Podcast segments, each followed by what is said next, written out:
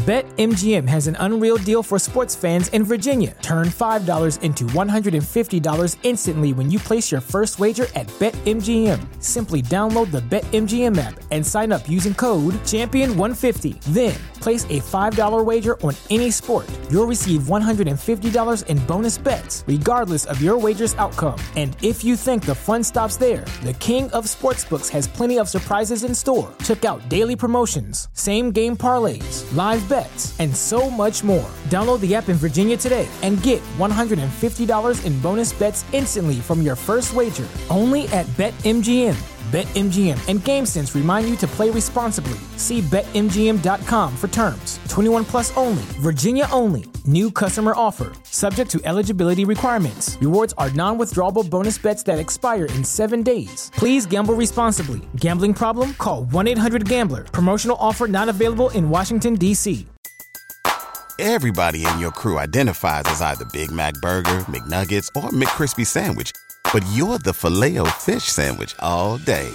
That crispy fish, that savory tartar sauce, that melty cheese, that pillowy bun.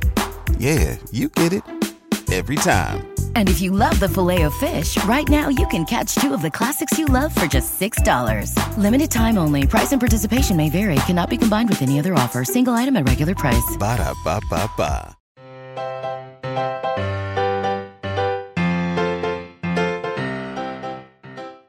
狗熊阅读第一年数字资料全集上线了。这个数字合集资料包中包含了狗熊阅读第一年发布的全部二十四期节目，每期节目都分享了一本我个人认为很不错的好书。它们中有关于教育、学习、科技、经济、历史和文化类的非虚构书籍，也有关于科幻小说和经典文学的虚构世界。每期节目均包含高品质音频、视频快速赏析、精美思维导图和原创的读书笔记，一共六点六五 G 的思维大餐等你来拿。前往狗熊阅读网站 readwithbear 点 com 即可查看购买信息了。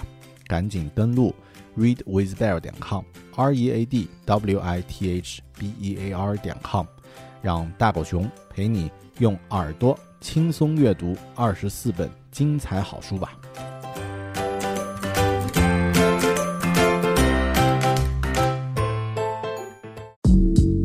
阅读、科技、旅行，生活可以很大。对话设计、学习、思考不嫌太多。这里是 iTunes 获奖播客《狗熊有话说》，一听就停不下来的哦。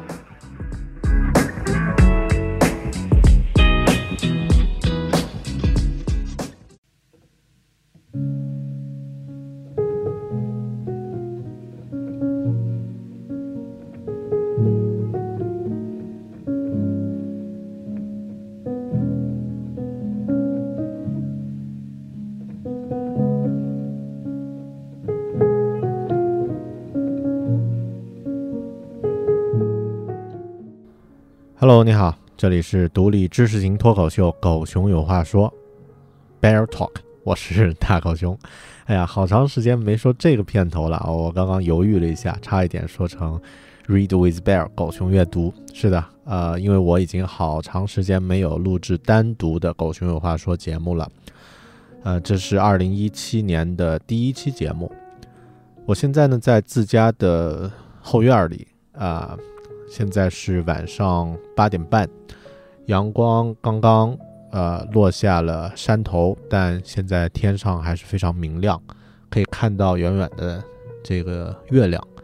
在我旁边呢有很多树啊，有一棵新西兰独有的圣诞树，刚刚落下了红色的这个树花掉在我的身上。那么这是普通的一个晚上。天空呢非常清澈，呃，视线呢可以远远的看到远处的山头，还有远处的树。我之所以开始很长时间没有录制新的《狗熊有话说》节目呢，很多朋友都知道啊，大狗熊刚刚做了爸爸，啊，我的女儿呢刚刚出生，现在呢，呃，刚刚度过了第十二天的时间啊，她刚刚来到这个世界上十二天。对于我还有家人呢，都是一份巨大的惊喜，也是挑战。所以我的时间很很少，很宝贵。那么今天刚好能够有一点儿时间的话，我想突然想到一个话题，也因为在朋友圈里面经常看到一个话题很有感受，所以想专门录一期节目和你分享一下。那么这个话题是什么呢？对，这个话题就是 smog 雾霾。雾霾的这个话题呢，其实这几天大家如果有关注，嗯，朋友圈有关注媒体的话，都会发现它成为我们最关心、最担忧，然后最愤怒、最无奈的一个话题。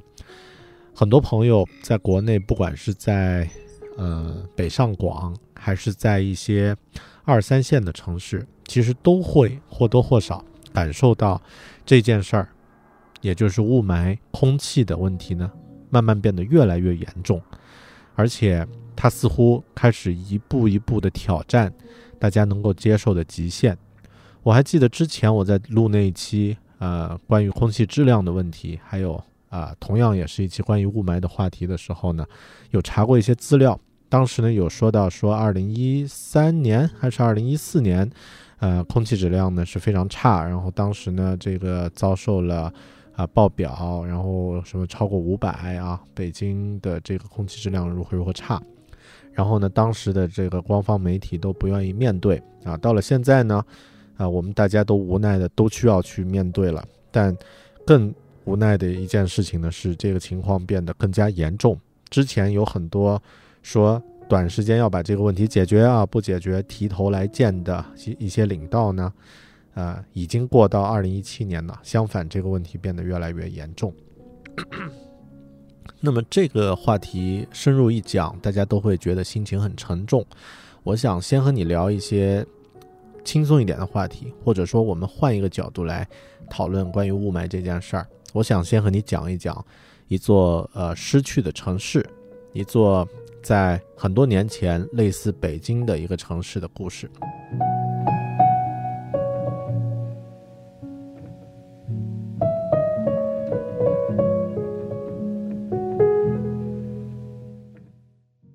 这座失去的城市，它的名字呢叫做法塔赫普尔西克里 （Fat Herper Sikri）。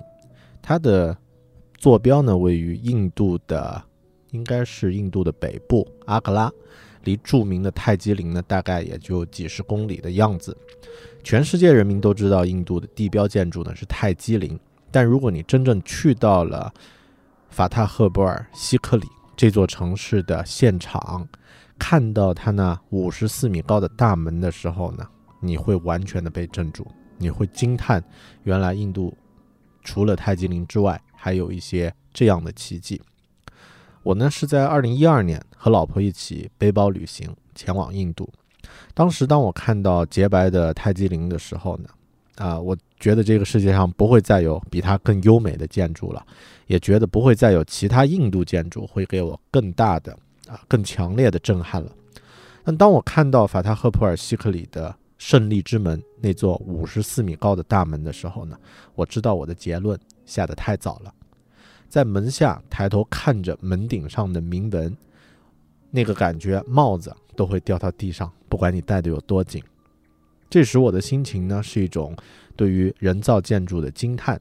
在那个没有现代文明的时代。要建成这样宏伟的、精美的建筑呢，需要多少时间、精力、金钱和人的血汗呢？这座城市法塔赫普尔西克里呢，建于16世纪，由印度的阿克巴大帝在他攻占的城市西克里的城基础上修建而成的。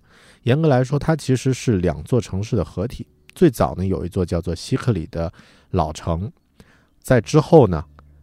呃，阿克巴大帝在他的基础上呢，进行了隆重的呃再创作、再创造啊，最后呢，呃，取了一个新的名字叫法塔赫普尔，然后把它合并到一起。当时这个啊精力旺盛的皇帝去阿格拉旁边的一座叫做西克里的城市去拜访一位先知。这位先知呢，为他的三个儿子祝福，并且呢，预言他的其中一位儿子会成为莫卧儿王朝最伟大的一位君主啊。当然，事后他的二儿子的确是这样啊，成为一位非常伟大的皇帝。那么，作为回报呢，这个阿克拉大帝呢，阿克巴大帝啊，就就决定说，我要为这位先知重建这座城市。之后呢，他还打算更进一步，说我要把自己王国的都城呢，从原来的阿格拉搬迁到这里。那么他就调用了整个帝国的人力物力来修建这座城市。经过几十年的修建，应该是十几年啊。经过十几年的修建呢，一座耗尽了全国人民心力的伟大的城市呢，终于建成了。这座城市有多么牛呢？除了有当时亚洲全亚洲最高的建筑——胜利之门啊，就是啊我在开始时说到的那座大门，它还有着非常宏伟的清真寺，然后白色的宫殿、王后的宫殿。后花园、后宫、大臣们的住所、法院，甚至是一些，呃，一些这个财务部呀这样的一些呃部门呢，都有自己的建筑在里面。它已经是一个全套城市应有的建筑了。我们如果看那个《权力游戏》，呃，美剧的话呢，对那座啊帝王都城君临啊，Land 呃 King's Landing。可能大家印象很深，那 King's Landing 呢，中间是皇宫啊，周边呢是一些平民百姓的建筑，然后参差落起。我觉得这个法塔赫普尔希克里呢，完全不亚于君临那座城市在美剧中、在电视剧中的那个那个给人的那种啊震撼啊，就是它非常的宏伟壮观，但同时呢，也是功能一应俱全。在城的中部呢，有一座叫做 Patch Mahal 啊，是皇后住的地方。应该来说是皇后，还有，呃，这个其他的妃子啊，这些他们住在这里。这座建筑呢是全城市最漂亮、最迷人的建筑，一共有五层啊，也非常的精美。我在这里旅行来到这儿的时候呢，非常这个发自内心的佩服的一点，就是在这座城市这些建筑的每一扇门窗上面雕刻的花纹图案。都不亚于我们在北京的紫禁城或是天坛里看到的那些石雕。它的名字，这座城市的名字呢，叫做法塔赫普尔西克里 （Fate Harper Sikri）。你这个呃，法塔赫普尔就是 Fate，就是呃，这个圣呃，怎么说呢？这个命运，然后后面加个 H，然后 P U R secret。你这个意思其实是有一定的含义的。因为它最初这座城市啊，这个 Secret 这座城市呢，是由前一个王朝叫拉吉普特拉贾王朝的最后一个皇帝啊，我这个不知道他名字怎么念或者是正确的，Maharaja 啊 Sagram Singh 来修建的。那么这个末代皇帝修建了以后呢，住在这里，但之后呢，阿克巴大帝啊，就是。莫卧儿王朝的这个一个非常伟大，或或者说非常，呃，怎么说呢？呃，在历史上很重要的一位君主啊，他多次的这个，呃，就是在他的领导下呢，印度的莫卧儿王朝呢进入了一个非常繁盛的阶段，啊，在他的进攻之下，攻打了很多次，最后呢，把这座城市呢攻占下来了。因为之前呢，呃，阿克巴大帝他的这个。呃，首都呢是在离 Secret 不远处的另外一座城市，就是阿格拉，啊，在那里有我们都很熟悉的泰姬陵。那么在进攻了七次，最后终于占领了这座城市之后呢，阿克巴大帝将它取名为 f a t e r p 就是胜利的意思。那么说到这里，问题就来了，为什么我们大多数人都不知道这座城市呢？既然它那么牛，那么有。那么有这个宏伟的呃规划，然后复杂的建筑，甚至还有成为一个国家首都的一个啊一个期望，但为什么我们都不知道这座城市呢？答案是因为它是一座失去的城市，它可能是历史上最迷人的一座鬼城 （Ghost City）。在建成之后，短短的十几年，这座城市就被荒废了。所有的花园、宫殿、皇后的住所、伟雄伟的大门、庄严的清真寺，都变成了空空的房间。但它不像圆明园，我们熟悉的中国的这个呃万园之园，它是一个废墟，法塔赫布尔希克里呢是一座完整的建筑，现在的游客去到那里依然可以看到功能完整，然后结构清晰，而且非常精美的建筑还保留在那里。缺呃缺的呢只是人，没有人住在那里。皇帝们、朝呃满朝官员们还有百姓们都离开了这座雄伟的城市，而且并不是因为战争，城市保留的非常完好。为什么呢？为什么它会被遗弃，成为一座死城呢？原因很简单，因为水，或者说是因为环境的原因。在一五六九年到一五八五年之间呢，法塔赫普尔希克里被努力的建设，啊，目的呢当然是作为刚刚说到的，作为呃莫卧儿王朝的一个联合首都、双都啊。但之后不久，它就被废弃了，因为这座城市没有一个。完整的水的系统，它不能够支撑居民们还有住在这里的皇室们的基本生存。虽然可以通过运输啊，通过人力从远处向这里运输水啊，然后呢在这里存储。实际上，我们去到这个法塔赫布尔西克里呢，看到了有一个非常庞大的蓄水池。你在这里呢，呃，曾经呃水资源都储存在这个蓄水池里，但最终。人力还是向大自然屈服，或者说皇帝还是向大自然屈服。这座由全帝国人呃就是倾力而制造建造出来的都城呢，最终被废弃了。我记得我来到那个亚洲之门，就是它的这个胜利之门，也就是这座城市的大门的时候呢，非常震撼。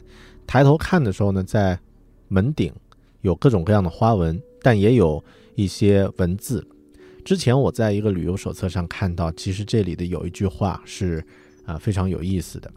在这座胜利之门的门顶呢，抄写着《古兰经》啊，因为当时莫卧儿王朝信仰这个伊斯兰教。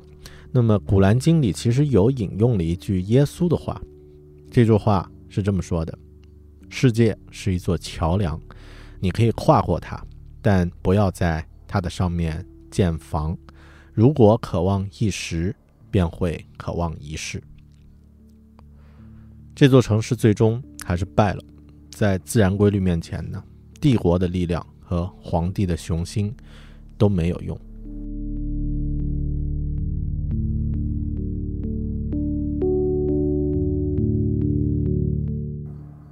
说完法塔赫普尔希克里这座幽灵之城的故事之后呢，我们来聊一聊我们现在居住的雾霾之城，或者说大家心里都很熟悉的那座我们的首都北京。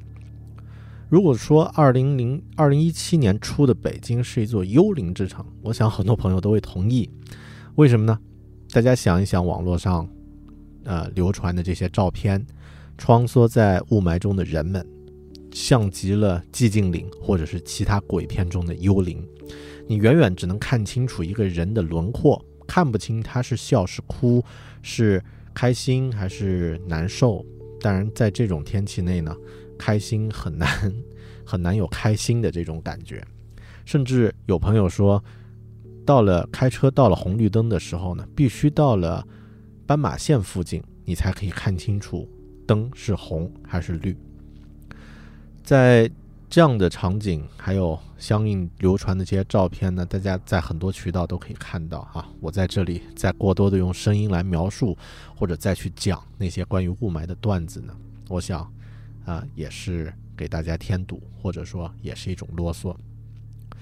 说回到我现在居住的地方，我在今年啊，我在二零一六年来到了新西兰，然后在这里居住。生活，小孩刚刚出生，就像刚刚说的，我现在坐在自家的后院里，呃，唯一有的噪音呢，就是旁边有树上的鸟可能会偶尔叫一两声，然后呢，天上有一些呃直升机好像在盘旋啊，会有一些这个白噪音。除此之外呢，我在国内不管是在室内室外，要找一个没有声音干扰的环境呢，都是非常难。更不要说空气和这个其他的啊水、阳光这样的一些条件。但当时我来到新西兰，其实啊，这些都是可预期的，因为会知道啊，这里环境好嘛。这个空气质量指数，大家上次如果听我那期节目知道啊，新西兰的指数都是一啊，一般都是这样的一个啊，就是嗯北京是破千啊，石家庄是破千的报表啊，我们这边是一。那么这些是我已经预期到的，但有一些东西我是没有想太明白，比如说。在新西兰，我第一次来的时候，发现这里没有几栋高楼，甚至在旁边的澳大利亚、澳洲，也没有太多的高大的建筑，不会像咱们北京、上海啊，动不动就是这个啊什么 IFC 呀，然后什么这个国贸呀，都是那种高耸如云，让人看上去就觉得非常的牛的这个大型建筑。那么在新西兰这个国家，整个国家呀，大概也就奥克兰。惠灵顿有一些小高楼，那么它的数量和水平呢，最多就是北京的十分之一吧，最多了啊！一些来旅游的朋友都说：“哎，还是国内厉害，高楼一栋接着一栋啊，这个超英赶美，然后钢材钢材的这个厂量啊，什么什么的啊，这个楼的高度呀，都是都是那么牛的。你看英美啊，美国现在也不怎么盖新的高楼了。”呃，然后其他像你们住的什么澳洲呀、新西兰呀，这大农村，啊，高的楼都没有。然后我当时就在想一个问题是啊，好，那咱们这儿没有高楼，那么为什么这样一个连高楼都没有的国家呢，也属于发达国家呢？后来我想清楚了这个问题，高楼再高啊，是你们的，和我无关。这里的你们不是指正在听节目的你们，而是指另外的他们啊。高楼是他们的，和我无关。就像法塔赫普尔西克里的胜利之门，这座大门是皇帝的，是那座象征着帝国权力的这样的一个人指挥修建而成的东西，是他的纪念碑，和当时没有水喝的城内外的百百姓无关，甚至和修建这座大门的工人们都没有关系。但。百姓可以用脚选择，当实在是无法生存，当都没有水喝的时候呢，他们就会离开这座伟大的城市。这里的伟大只是暂时的。同样的，当实在连呼吸的空气都没有的时候呢，我想想通这个问题的人呢，也会离开你所居住的那座雾霾之城，可能是北京，也可能是其他地方。或者呢，也会选择去做点什么，哪怕就是一起调侃一下关于雾霾的问题，或者是购买一些空气净化器、手口罩，或者是做一些对未来的准备，那么也会从心理方面有一些帮助。但真正当你站在类似像法塔赫普尔西克里这样的城市、市区的城市的广场中央，看看周围的时候，你就会发现，你就会知道，最终解决问题的是大自然和时间。我相信雾霾的问题最终一定会解决。这个这个话我在上一期节目、上两期关于雾霾的节目里面也讲过，最终肯定会解决啊。这个而且最有可能啊，在中国会被解决，因为现在它的问题最显著，对吧？在中国，呃，雾霾的问题最显著，而且呢，呃。咱们最有这个政府调配调配资源最容易调配啊，你这个真要去下定决心的话，应该还会啊可以的，但它一定是至少是三十到五十年的这个时间这个过程中才能解决的一件事情。有一句话说，我们应该做出自己的努力啊，来解决雾霾问题啊，应该什么什么什么什么啊，这个大家都知道少什么少开车多走路等等等等，我觉得这些都是正确的废话。因为实际情况呀是，即使人人都努力都投入，那么也不太可能在短时间内解决问题。因为这个问题的根源其实跟个人的行为关系不大，而是跟一些呃集体的行为，比如说工厂呀等等呀这样的一些行为有关系。那么它是一个经济学问题，它不是一个环境学问题，啊，这是。我在罗永浩的微博里看到的一句话，我深以为然。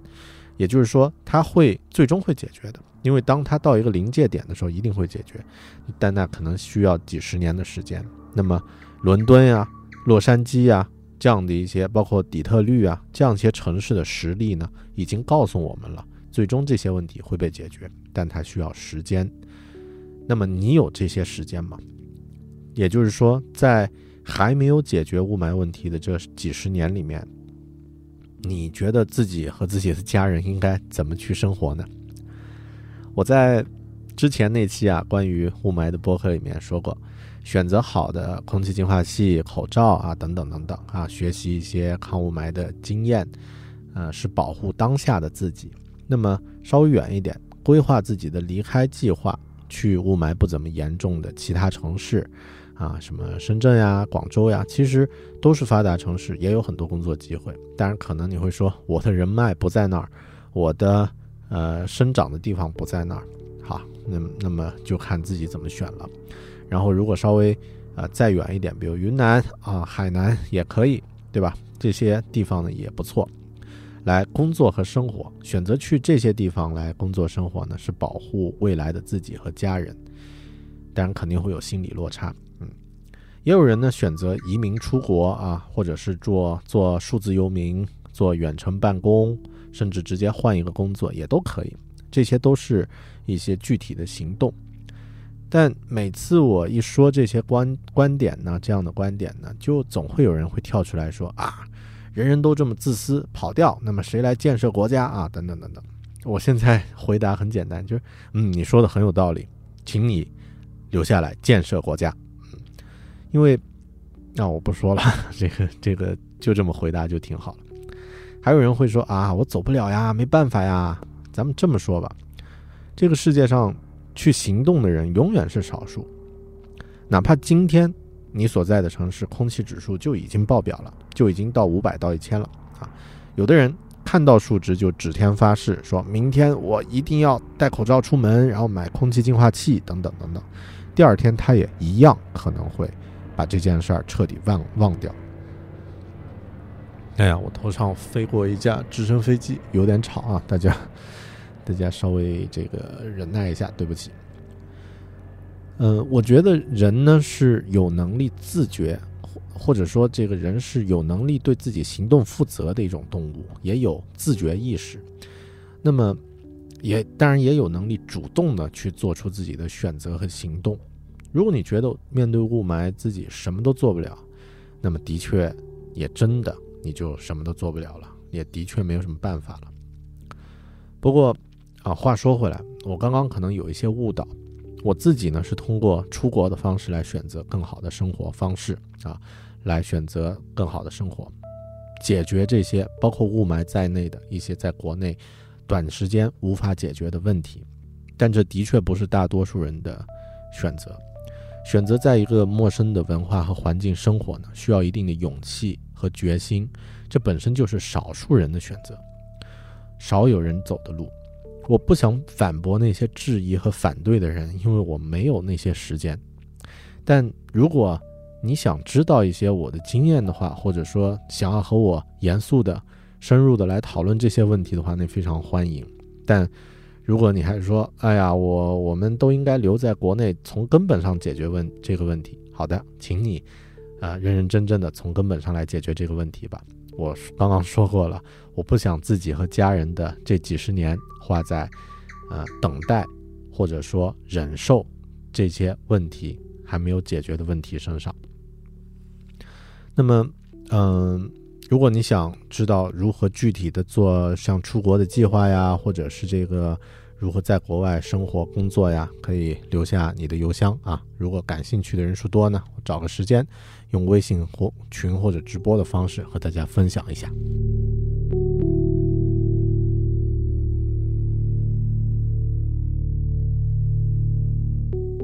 另外呢，我也在知乎注册了一个 Live 的分享，叫做“如何在国外找工作”。在二月四号的时候呢，会分享一下自己在新西兰顺利找到工作的一些经验。如果你想以出国工作的方式来换个国家生活，那么也欢迎来参加啊。那么具体我会把地址发在自己的微博还有微信里面。其实我主要想说的就是，如果你也对自己现在所生活的城市的环境呢，已经开始怨恶的怨恶的话呢，那么是时候考虑一下自己和家人的未来了。人毕竟都有两只脚，本来就有权利选择更好的生活。再回顾一下那句法塔赫普尔希克里《胜利之门》门顶的那句话吧：世界是一座桥梁，你可以跨过它，但不要在它的上面建房。如果渴望一时，便会渴望一世。我觉得这句话对于生活在雾霾之城的我们也有一些启发。感谢你收听这一期《狗熊有话说》，我们下期节目再见。Why does the sun keep on shining? Why does the sea rush to shore?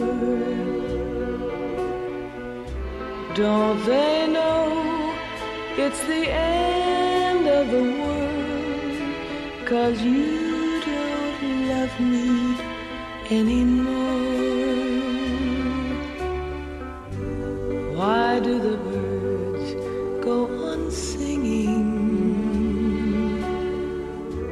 Why do the stars glow above? Don't they know it's the end of the world? It ended when your love. I wake up in the morning and I wonder why everything's the same as it was. I can't understand, no, I can't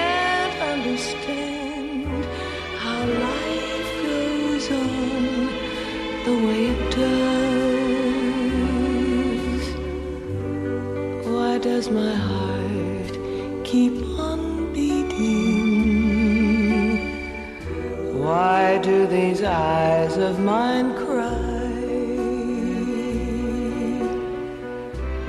Don't they know it's the end of the world? It ended when you said